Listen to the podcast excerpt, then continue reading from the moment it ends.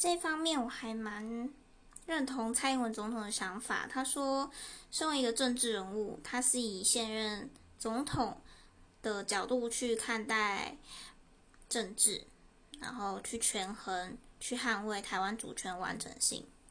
那么，郭台铭呢？他是一个成功的生意人，那他不免会以中产阶级，或者是说经济的角度去看整个台湾。